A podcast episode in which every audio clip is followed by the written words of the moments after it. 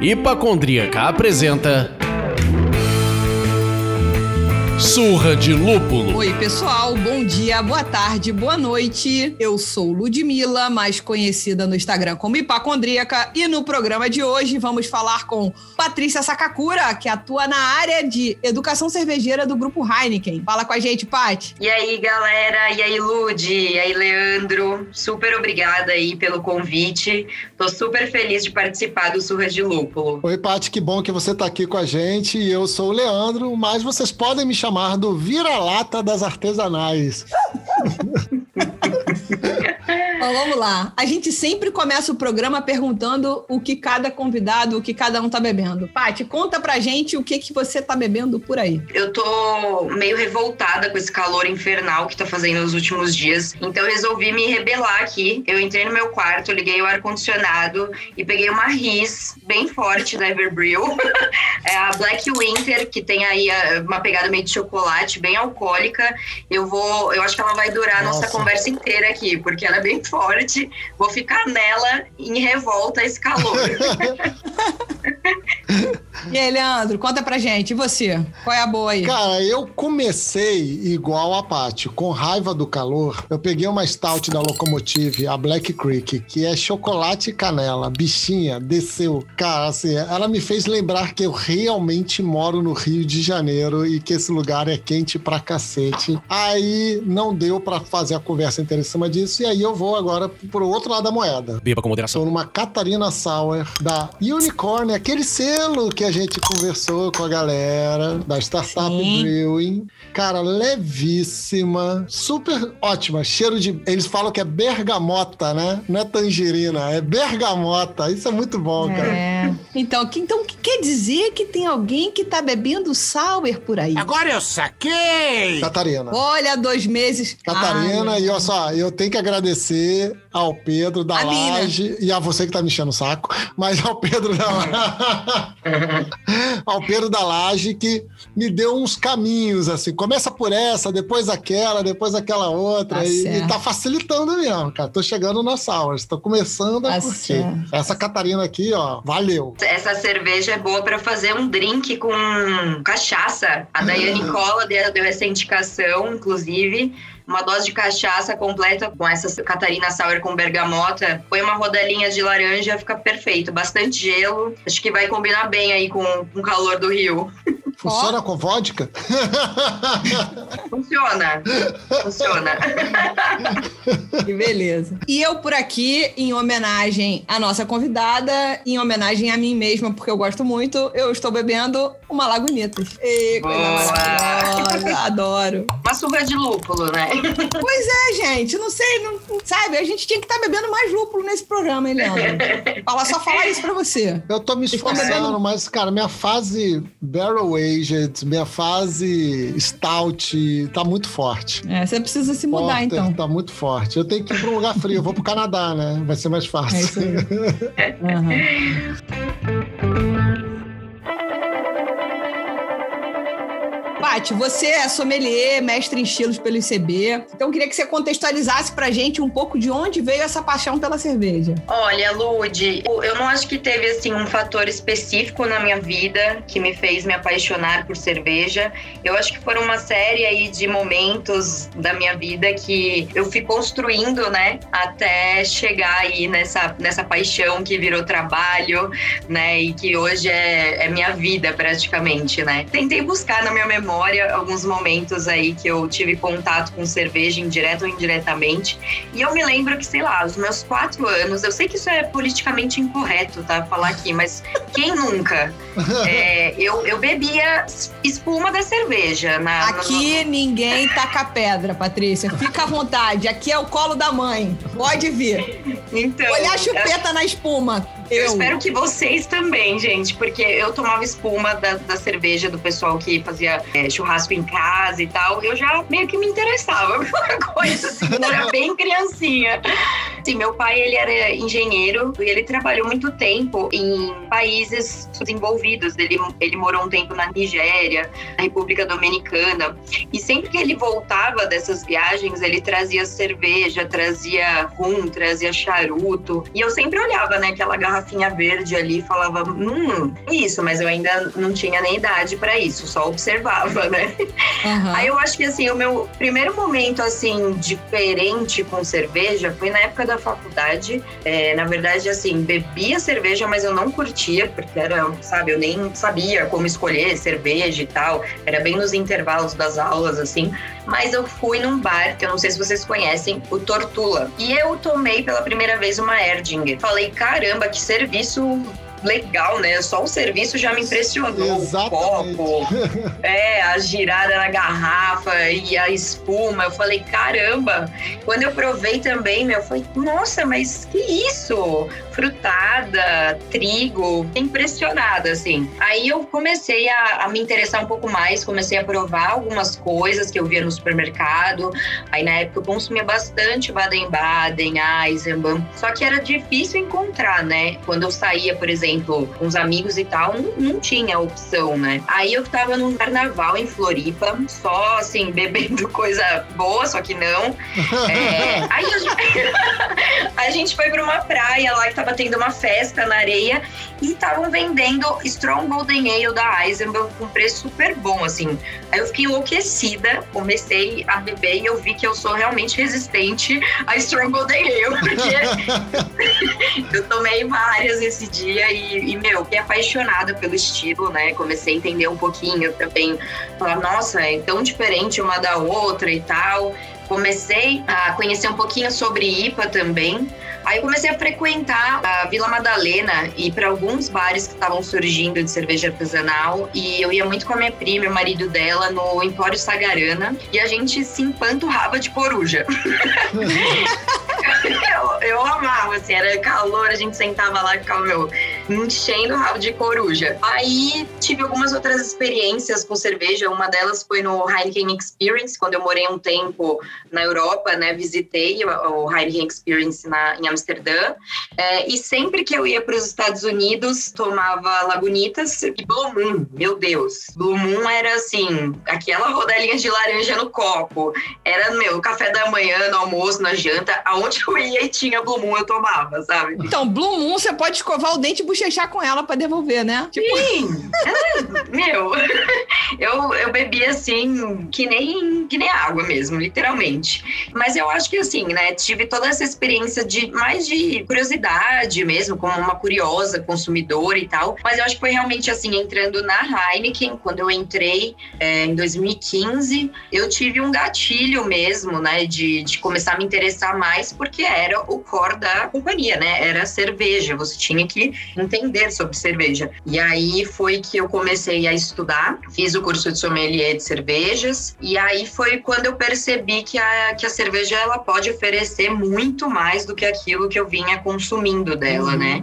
É, que ela vai muito além só também da qualidade que ela oferece, mas é, é tudo que está envolvido, né, com a cerveja, né? As pessoas que você tá junto tendo essa experiência consumindo cerveja, os bate-papos, os eventos, as viagens, então tudo que é, me motivou assim, né, a essa paixão por cerveja foi não só a qualidade de tudo que eu descobri depois que eu comecei a me especializar, mas também é, as pessoas, as viagens, as experiências, né? Eu acho que é, é, apaixonante de fato, né? Você entrar nesse mundo. Sim, você falou algumas coisas que eu achei muito legais, assim. É, primeiro que, sim, sim a ERDG é a grande abertura de portas da maioria das pessoas que a gente conversa nesse programa. Eu fui encantado, já contei essa história acho que mais de 10 vezes, eu fui encantado com o serviço da ERDG, depois com o sabor. Mas o lance do copão, do virar, do girar a garrafa, tudo isso, né? Fez balançar. E tem o fator, eu bebia, o meu pai tinha uma caneca de metal que ele deixava no freezer, na geladeira, no congelador, em tempo integral, e ele tirava aquela caneca de alumínio, que é uma caneca bojuda, assim, aí ele pegava, botava a cerveja, e aí a cerveja espumava, né?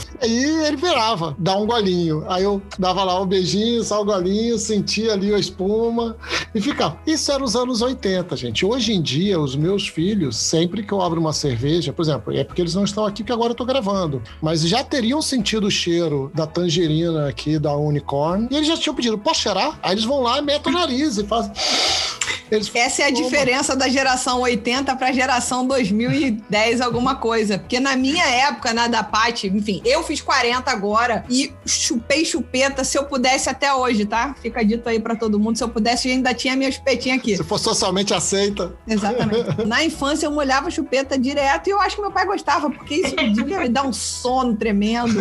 Criança menos enchendo a paciência, entendeu? Era o videogame Mas, da época, era o celular da Exatamente. época. Exatamente. Exatamente exatamente. Molhar a chupeta na cerveja quente. Ou beber o finalzinho dos copos, né? Agora eu tô me sentindo integrada nessa, nessa conversa. Não, vem aqui. Fica tranquila. Beber o final, finalzinho de copo, eu tenho amigo que já declarou que passou o carro numa festa e quando terminou a festa ele estava abandonado num canto bêbado, de tanto finalzinho de copo que ele. Finalzinho. Anos 80, gente. É por isso que a gente tem que parar lá, ficar congelado lá, junto com é. Stranger Things. Saudade. Você já falou aqui que você começou a trabalhar na Heineken em 2015, então já são cinco anos trabalhando numa grande empresa cervejeira que é respeitada no mundo inteiro. Eu acho que é uma empresa que consegue manter ali um. Na, ela se coloca na fronteira o tempo todo, né? Ela é uma cerveja mainstream, a Heineken ali, independente. Tem o grupo Heineken, mas a cerveja em si mesmo. Ela é mainstream, mas agrada os bebedores de cerveja artesanais também. Então ela se mantém na fronteira entre a a qualidade e o volume de produção. Conta pra gente um pouco como é trabalhar nessa grande empresa. Olha, primeiro assim, eu nunca imaginei trabalhar na Heineken, assim, na verdade, quando eu me dei conta que era uma empresa que existiam pessoas reais e não máquinas e umpa-lumpas para quem assistiu Fantástico Fábrica de Chocolate, eu comecei a ter um sonho, né, de trabalhar, né, depois que eu visitei, inclusive, o Heineken Experience, eu eu, eu falei, caramba, meu, que lugar incrível. Mas eu nunca imaginei que isso pudesse virar um trabalho na minha vida, assim, né? Que para mim trabalhar com cerveja era uma coisa muito distante. Eu trabalhei muitos anos com TI, tá? É, apesar de eu ter feito comunicação social, eu me introduzi no mercado de compras, enfim, por vários acontecimentos de carreira, né? De coisas que não deram certo, fracassos e tal, eu acabei indo para essa área, né? E eu trabalhava em empresas pequenas pequenas, sempre tive um sonho de trabalhar em empresas grandes, empresas globais, porque eu sentia muita falta de processos, de padrões, né, dentro de empresas pequenas, né? E me incomodava muito a cultura, né, dessas empresas. Aí, quando eu tive a minha primeira oportunidade foi quando eu fui trabalhar na Microsoft. Trabalhei também na área de compras na Microsoft e foi muito foda, assim, conhecer é, uma política global, né, processos, padrões de empresas grandes, uhum. né? Mas como era TI, né, compras, eu, eu não tinha, sabe, aquele tesão de trabalhar. Eu sempre via o trabalho como uma, uma obrigação mesmo. Você vai lá, faz seu horário comercial, volta e depois você vive a vida. Exatamente. E eu, e eu, assim, por mais que trabalhava numa empresa que era uma das maiores do mundo no momento, né, que eu trabalhava lá, que foi há uns seis, sete anos atrás, eu não me sentia realizada. Foi aí, quando rolou a oportunidade de trabalhar na Heineken através de um, de um contato num bar, assim, conheci conheci essa pessoa que me indicou para trabalhar lá. E foi aí que eu, que eu vi, tipo, como que dá para unir duas coisas em uma, né? Que é assim, você ter uma empresa super bem estabelecida, né? Com processos, com políticas globais, com business cases aí de muito sucesso, você pode facilmente buscar em outras unidades do mundo, né, e replicar no Brasil, por exemplo. Então, tipo, tem muitas facilidades nesse, nesse sentido. E tem também alguns desafios. Eu passei por um momento de aquisição, né, teve a aquisição da Brasil Quirim, que foi uma fase super complicada de cultura, né, de é, reestruturação também. Então, tem um lado também de, de uma cervejaria grande que, né, é, você não, não tem como participar de tudo e tem muita coisa que você pode correr riscos, né? Mas eu acho que o grande ponto, assim, que me traz muito prazer, né, em trabalhar na Heineken, ela tem uma, hoje uma reputação muito bacana, né? Então, é muito agradável você conversar com as pessoas do meio, conversar com consumidores, com parceiros de trabalho, porque é uma abertura muito positiva já. As pessoas já curtem muito, né? A marca, a companhia e tal, né? Uhum. É, eu acho que a, quando a gente fala de qualidade também é uma coisa que é bem intrínseca quando a gente fala de Heineken, porque tem um padrão, tem uma consistência, né, muito boa. Então, isso me traz bastante segurança quando eu, eu executo minhas atividades, né, que são muito relacionadas a isso, né, falar de qualidade, falar de treinamento cervejeiro, educação cervejeira e tal. É, uhum. e, mas, principalmente, eu acho que você conseguir usar a companhia como uma ferramenta para você realizar projetos que hoje são importantes, a melhor coisa que uma cervejaria grande pode te oferecer é a estrutura é a sua ferramenta para conseguir executar projetos. Então, a gente hoje tem condições de fazer coisas muito bacanas, né, que vêm sendo feitas aí no mercado. Durante a pandemia, a gente fez várias ações é, legais. Em outros momentos também, o que a gente tenta oferecer sempre em eventos, em ativações, sempre é sair do que a gente fala só como venda de cerveja, né?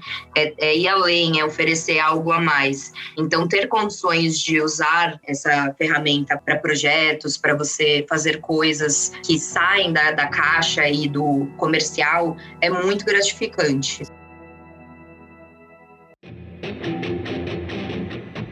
Aproveitar esse gancho que você falou sobre querer trabalhar numa empresa grande e aí teve a oportunidade de, de repente, estar na Heineken. Você vê, gente, primeiro, bar é um negócio maravilhoso na vida da pessoa. Né? Gente, né? Fique em casa que o bar precisa voltar. É, mas, ó, bar é um negócio maravilhoso, gente. Hashtag pela volta do bar. É conexão, né, gente? Ó, a Paty foi indicada num papo de bar. Olha só. Veja só, Não, vá a bar e frequente com pessoas melhores, tá? Vamos melhorar essa rede de amigos também.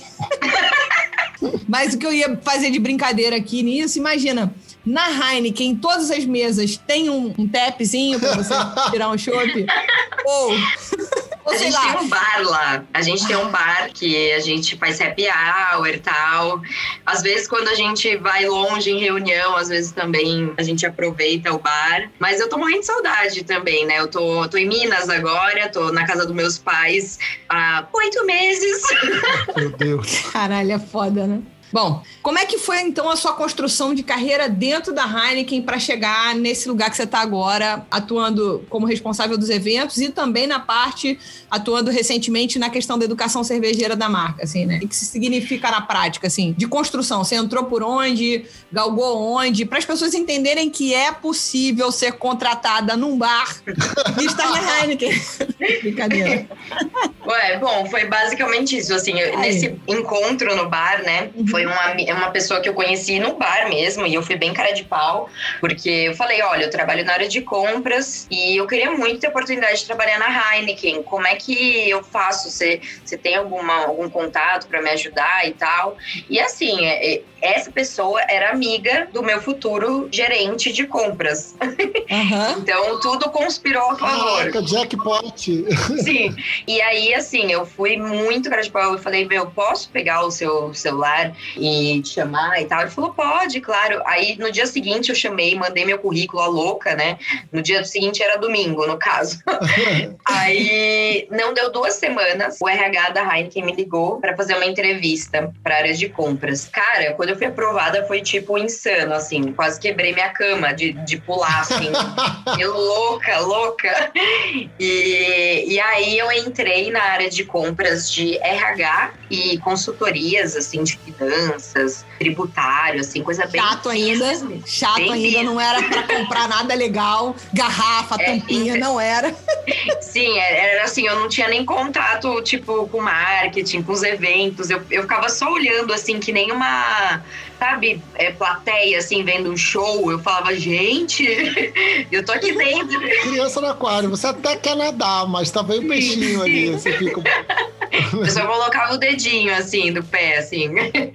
Aí, beleza, comece... foi aí que eu percebi, cara, eu preciso fazer alguma coisa para entrar. Entrar no marketing, entrar em vendas, que eram as áreas que eu tinha mais interesse, né? É... e aí eu comecei a estudar cerveja. Eu fiz o curso de sommelier, porque, tipo, se eu fosse fazer por, pelo meu expertise em marketing, que foi a minha formação, eu acho que eu não entraria, né? Porque eu tava com experiência profissional só em compras e a galera que trabalha no marketing, assim, são monstros apenas, ah, né? Tipo, nossa! Você vê as campanhas e tal, é Sim. é uma galera muito fera.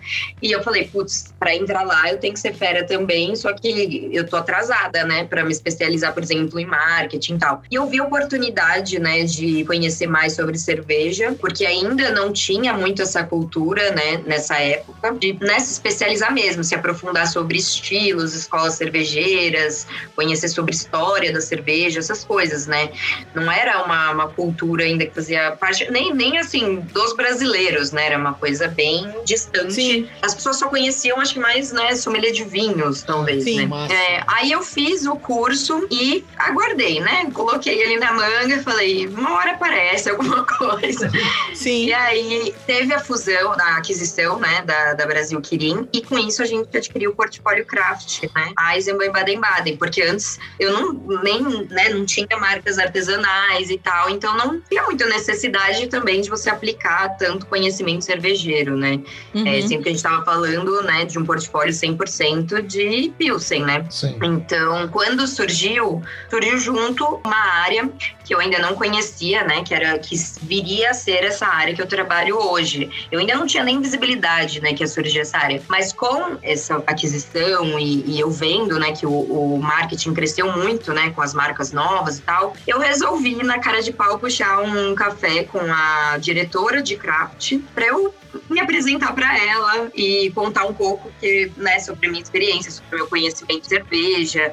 Nisso, eu já tinha me introduzido mais no mercado através de participação em, em eventos. As próprias pessoas que eu conheci no curso, né, me, me deram uma abertura aí para conhecer mais sobre o mercado, né, é, o que vinha sendo lançado, inovações, quem são as cervejarias que estavam em alta, né, no Brasil. Então, tudo isso eram coisas que eram, porra, super diferencial, né, para o segmento, assim, né, que estava vindo a surgir dentro do, do marketing.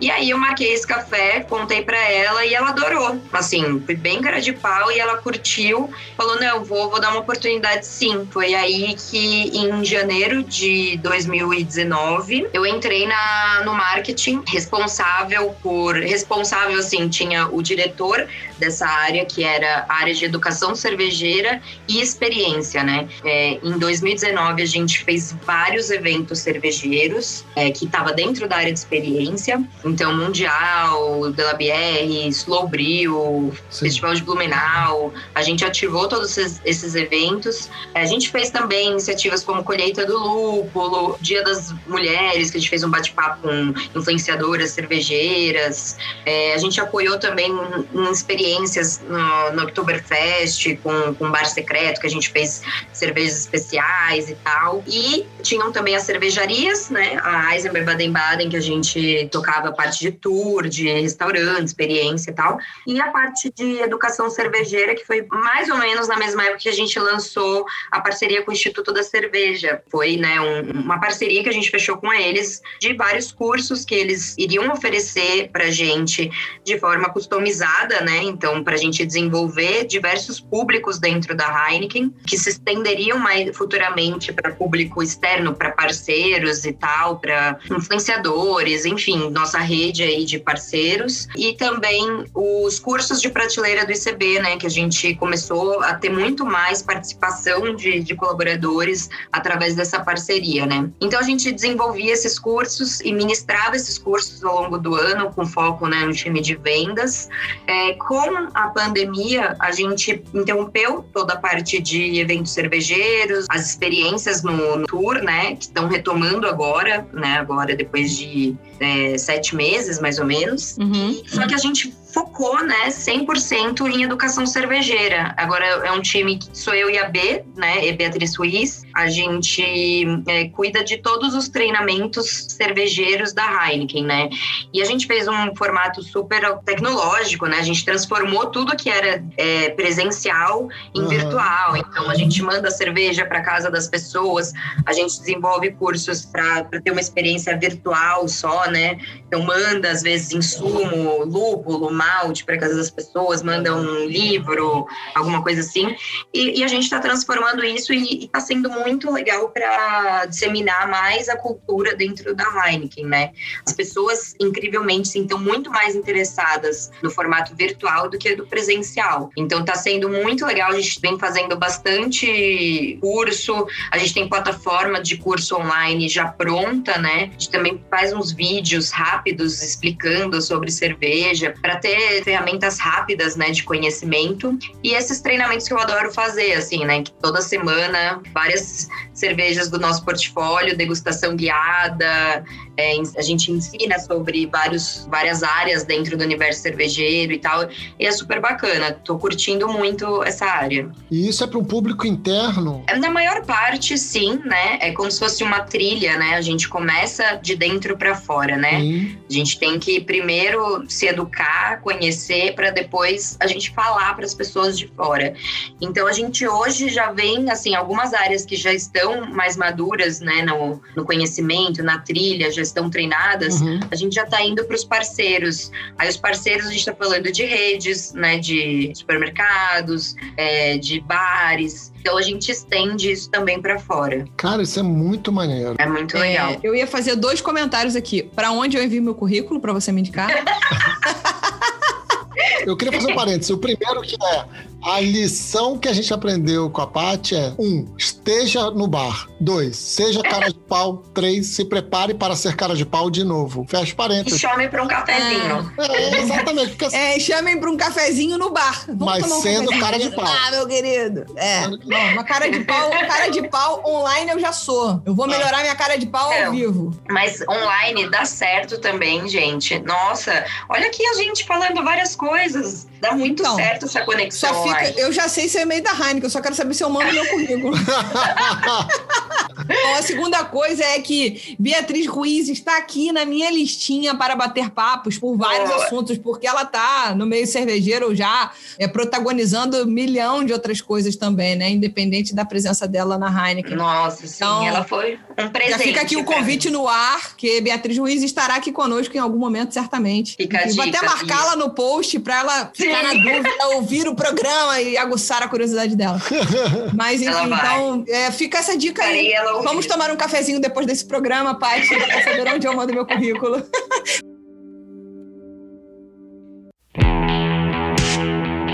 Paty, só para a gente seguir aqui, ainda no tema Grupo Heineken, ah, o grupo comprou 50% da Lagunitas em 2015. Em 2017 foi lá, controle total da situação. Em 2019, a Lud pirou o cabeção porque rolou a como assim, o lançamento da Lagunitas no Brasil. Aí, conta pra gente a visão interna desse processo de lançar um grande sucesso mundial no nosso país, né? Se parar para pensar em grupo Heineken, a gente tá falando do segundo grande sucesso mundial, porque Heineken já era um, né? Desafios, ações, ideias, como é que foi isso, é, esse rebuliço, essa coisa...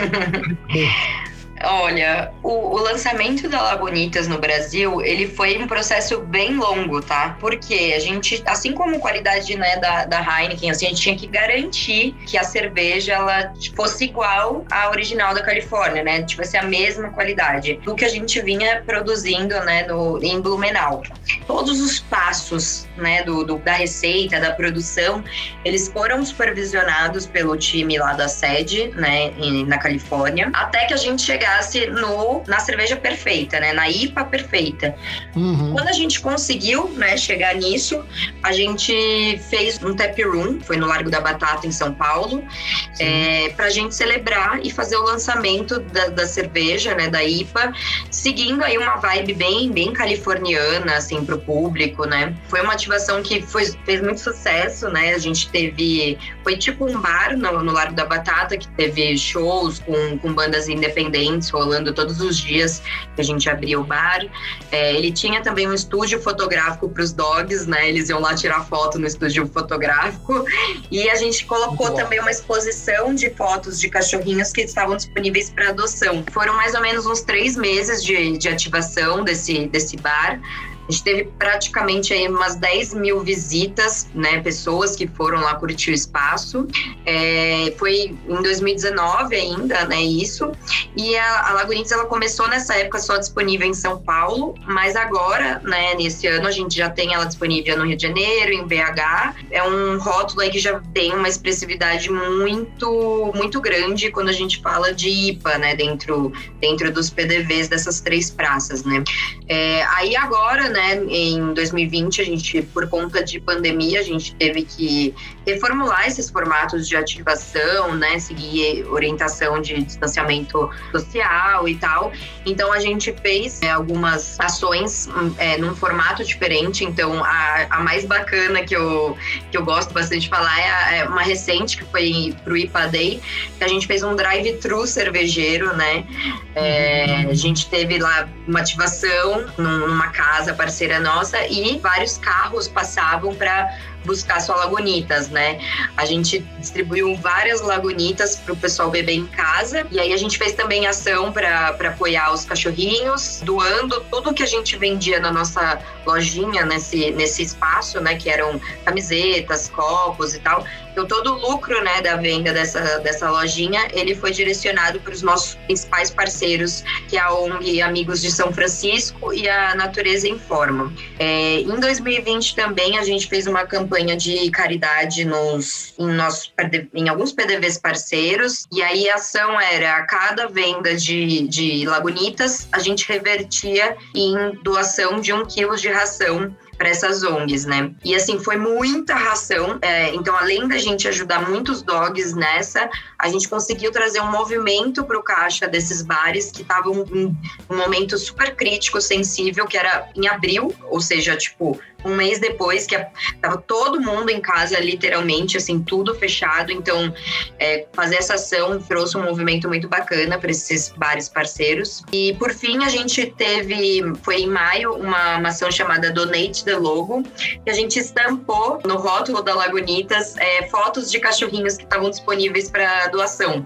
É, a gente fez três semanas de ação com esses com a carinha dos dogs no, nos rótulos, e a gente teve um feedback que a ONG Amigos de São Francisco, eles bateram recorde de adoção de, de dogs nesse, nesse tempo. E a Natureza Informa, que, era uma, que é uma outra ONG, ela estava parada, assim, sem nenhuma adoção, e ela conseguiu retomar né, por conta, né, no período de pandemia ela conseguiu retomar por conta dessa ação. Então foi tipo super legal assim, ações que, meu, eu acho muito fofas, né? E que a gente vem aí fazendo nesse período aí que a gente acabou de completar um ano, né, de lançamento. Foram essas as principais ações que a gente fez aí nesse período de lançamento. A gente tá aqui falando de Lagunita Zipa, blá, blá, blá, blá, blá, mas eu, apesar de amar a Lagunita Zipa, eu já provei outros rótulos e também adoro outras opções.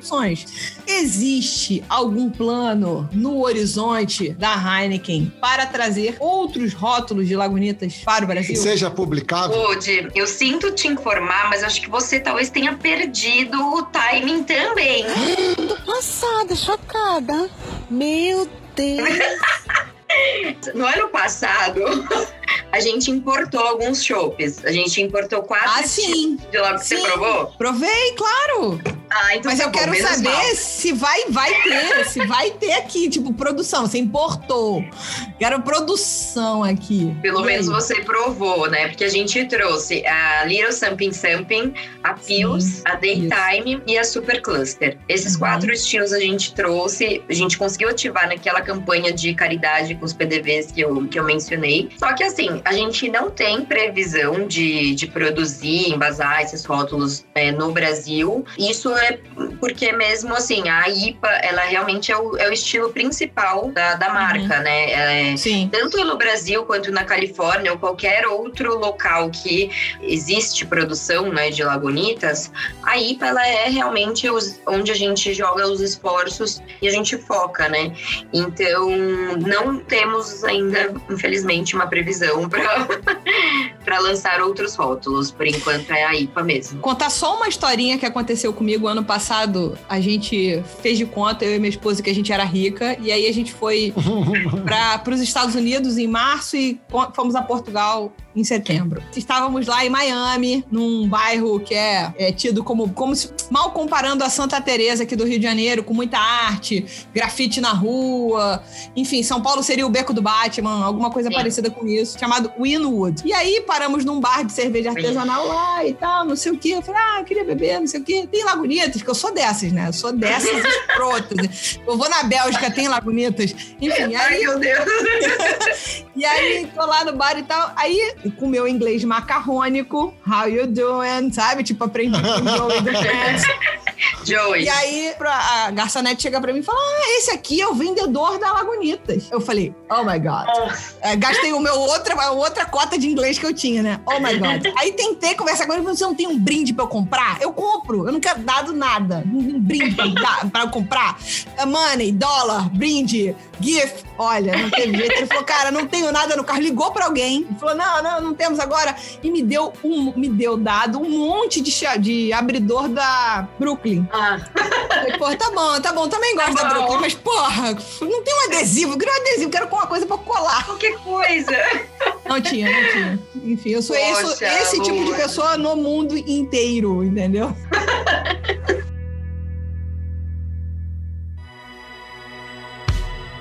Olhando aqui para teu histórico e tal, onde você gostaria de estar daqui a cinco anos, profissionalmente falando? E assim, além do cara de pau, que é uma dica maravilhosa, que dica você pode dar para quem está querendo começar a aprender mais sobre cervejas e sobre esse mercado profissional, não só sobre beber cerveja. beber cerveja é um, Uma é um- diferença, né? Grande. é, exatamente. Ai, olha, gente, é muito difícil a pergunta, tá? Dos cinco anos. É, a gente não sabe direito o que a gente vai fazer no que vem, né? Nesse momento. Assim, tive muitos planos de empreender, é, já pensei em, em fazer várias coisas, só que, cara, tá um momento bem incerto, né? E acho que de, é, 10 a cada 9 pessoas que eu pergunto pedem pra eu não entrar no mundo do empreendedorismo, tipo, continuar Uhum. trabalhando numa empresa, porque é, Heineken, amor, fica aí. porque é- realmente é muito, muito arriscado, assim. Já pensei em muito- muitos planos, assim. Eu tenho muita vontade de ter uma experiência fora, profissional, né? Já, já morei um tempo fora e tal, mas eu ainda quero muito ter isso antes de me acomodar, né? Num, num cantinho para o resto da vida. Eu, eu gosto muito mesmo da área de educação cervejeira. Eu acho que independente da onde eu vou estar, né? Onde eu vou estar trabalhando, eu acho que trabalhar com educação cervejeira é uma coisa que eu quero que faça parte pro resto da minha vida, assim, né? Seja através de é, consultoria para parceiros, seja trabalhando na Heineken, é, enfim, eu espero que isso faça parte da minha vida aí nesses próximos longos anos aí. E pretendo também ter uma experiência fora. Oi, Heineken, Global.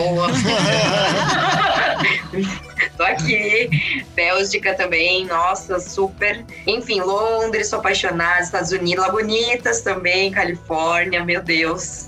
Enfim, é, acho que é mais isso, mas não, não tenho, sou meio perdida quando eu falo em longo prazo, assim. Mas, assim, de dicas, eu acho que, primeiro, assim, sei lá, vamos falar de medo, né? Quando a gente fala de. Tem muita gente que fala, meu, você não pode sentir medo e tal, não sei o quê. Cara, tudo que eu fiz que foi uma coisa mais é, inovadora, diferente, que meio que transformou minha, minha carreira, o medo tava junto. Ele sempre caminhou junto na minha vida, assim. Eu sempre caminhei com medo do meu lado.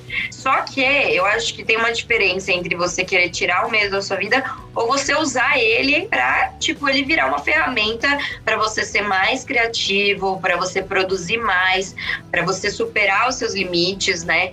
Então é assim, hoje eu encaro o medo de uma forma mais racional, né? Como assim, ele, ele faz parte, ele faz parte de tudo que eu vou fazer que vai exigir de mim algo além. É, não não encare o medo como uma coisa ruim, né? Tipo, é, use ele como uma forma de te ajudar. Isso foi uma coisa que eu ralei muito no começo e hoje eu consigo encarar mais, né, de uma forma positiva. E normalmente as coisas dão certo, né? Você tem muito mais aflições e inseguranças que você fica criando na sua cabeça do que de fato o problema em si ele vai, né, ser resolvido e você vai se dar bem, assim, vai, as coisas vão dar certo. Outra dica que eu dou é assim, eu comecei como assim, todo consumidor que é apaixonado por cerveja e gostaria de se introduzir no mercado.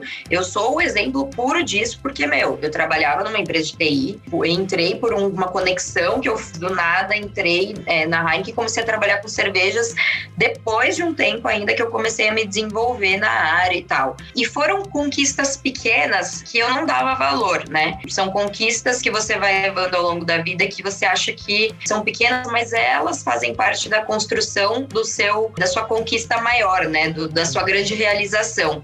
Então, cara, não diminua o, o que quer que você faça na sua carreira, assim, na sua vida pessoal. Seja, meu, um trabalho de graça que você faz para ajudar um bar, cervejas artesanais sabe? Tipo, fazer uma carta de cervejas. Tipo, você, seu nome vai estar tá ali, cara. Seu, seu CPF que tá ali e as pessoas podem olhar um dia e falar, putz, deixa eu falar com ela. É, putz, deixa eu falar de novo. Aí é um, um, evento que você participa, que você conhece uma pessoa que vai, às vezes, mudar a sua vida, sabe? Então, esteja aberto a conexões, a conhecer pessoas novas. Nunca se fechem, assim, é, no seu mundo, no seu ciclo, que é muito mais cômodo, né? Você viver com pessoas pessoas que você se sente confortável em falar o que você pensa. Sai da caixa, conheça pessoas novas, se orgulhe muito das suas conquistas e não tenha medo de encarar os desafios, porque o, o medo eu acho que ele é um, um, uma ferramenta motivadora no fim das contas, sabe? Eu acho que é basicamente isso. E você saber valorizar, sabe? Eu, eu gosto muito de valorizar tudo que eu fiz né, desde então, porque além de você encarar as coisas com mais hum, humildade, tudo que acontece, é, você dá valor valor e você se sente muito realizada, sabe? É, e eu tenho muito essa sensação. Tá aqui hoje com vocês, fazendo esse podcast, trocando essa ideia, para mim é uma realização absurda, assim. Eu tô super feliz de fazer isso. Então, eu sempre valorizo muito o, por menor que seja, né, a oportunidade. Acho que é isso, dei várias, né, dicas. Foi maravilhosa. Eu vou te falar que essa parte da valorização eu acho muito importante mesmo, que é comemorar as pequenas vitórias, né? Senão senão a gente fica sempre esperando a grande vitória e nem sempre ela vem com a tua expectativa, porque a expectativa é a mãe das merdas. Exato. Cria a parada de uma expectativa. Baixa bola, gente, Vai na vida, no trabalho, na relação, tudo. Você tem que baixar a expectativa. o que vier é lucro. Com certeza. Então, eu acho que essa foi a melhor pergunta para a gente caminhar para o final, com uma grande mensagem da parte de. Primeiro, você falou no nosso papo aqui que alguns fracassos te trouxeram para o lugar que você está hoje, inclusive, né? Não é só de vitória em vitória que você chega ali, é de fracasso, fracasso, vitória, fracasso. É um ganha, perde, perde, ganha o tempo todo, né? Que te trouxe para um lugar. E também é muito fácil olhar de fora e falar: caraca, hein, que sorte que a Paty teve. Porra, amigo, ninguém conhece a história da Paty, a não ser a Paty 100%. Você está conhecendo uma partezinha da história agora, mas ela tá aqui para provar que é possível. Eu acho que é a mensagem que fica dessa história toda é que é possível. E esse podcast também, o Surra de Lúpulo, a gente já falou aqui algumas vezes, vem de um sonho meu de muito tempo, de experiências anteriores do Leandro com outros podcasts, com outra experiência, com, com outra vivência, e aí a gente está fazendo isso aqui agora. Tem recebido uma resposta muito positiva e a gente está só começando. Então eu acho ah. que é um pouco manter essa cabeça de fresca, de que estamos só começando e tentando fazer a cada episódio o melhor episódio que a gente conseguir. E aí, quando a gente traz convidado bom, né, Leandro? Facilita, não? Oh, muito mais fácil.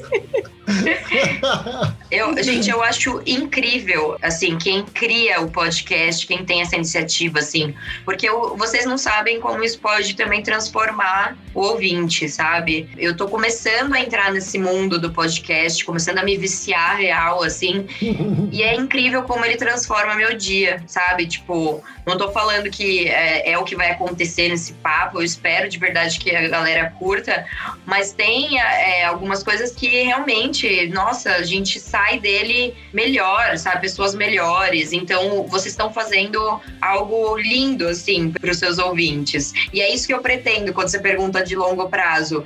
Eu não tenho um plano em si, né? Eu não tenho algo específico. O que eu pretendo é continuar fazendo coisas que inspirem as pessoas, que tragam informação, conhecimento, que de alguma forma transformem um pouquinho que seja a vida de cada um. Acho que é isso que a gente tem que ter como essência, né? Acho que o resto a gente busca, seja um projeto X, Y, a gente vai se virando na vida, né? Com certeza. Enfim, é isso, Paty. Eu queria te agradecer. A presença foi maravilhoso, divertido demais. Queremos recebê-la para falar sobre outros assuntos, porque um podcast sempre viram quatro ou cinco assuntos, né? Então, com certeza, em algum momento no futuro, a gente vai querer saber mais se você foi empreender, se você continuou onde você tá, o que você vai fazer, porque, enfim, A gente é vai isso, né? mais peripécias. Exatamente. Com certeza, gente. Obrigada. Gostei muito, foi muito divertido. Se vocês quiserem me convidar de novo, eu já topei, já aceitei. que beleza. Agora eu quero muito encontrar vocês pessoalmente, de verdade. Assim, espero que 2021 a gente tenha um encontro presencial, que a gente consiga fazer um brinde juntos. Um não. Todos os eventos cervejeiros que acontecerem em 2021, Surra de lá. estará lá. Leandro Sim. e Ludmilla, essa dupla sertaneja, é a nova dupla sertaneja. Leandro de Mila. Tem Lud. Arrasaram. Obrigada, gente. Adorei. Foi muito legal. Brigadaço, Paty. Adorei o nosso papo. Putz, muito legal. Gostei muito mesmo. Valeu, gente. Beijos.